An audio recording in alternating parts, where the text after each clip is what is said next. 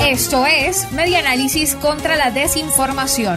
Compartimos noticias verdaderas y desmentimos las falsas. Reconstruyendo la información para la democracia. Suben a 740 los trabajadores de la salud que han fallecido por COVID-19. La ONG Médicos Unidos de Venezuela informó que cuatro sanitarios más fallecieron del 20 de agosto al 1 de septiembre con criterios por COVID-19, con lo que la cifra total llegó a 740 desde el inicio de la pandemia, según reseña laverdad.com.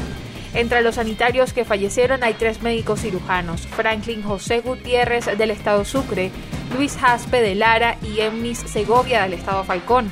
La cuarta persona es Yasmina Zambrano, una licenciada en bioanálisis del estado Trujillo.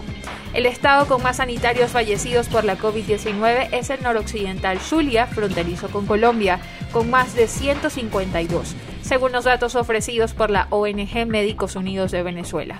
La ONG recordó que sus reportes se basan en criterios clínicos, epidemiológicos, radiodiagnóstico y de laboratorio al día y no necesariamente están incluidos en los reportes de los voceros del gobierno. Esto fue Media Análisis contra la Desinformación. Síguenos en nuestras redes sociales, en Twitter e Instagram en arroba medianálisis y nuestra página web medianálisis.org.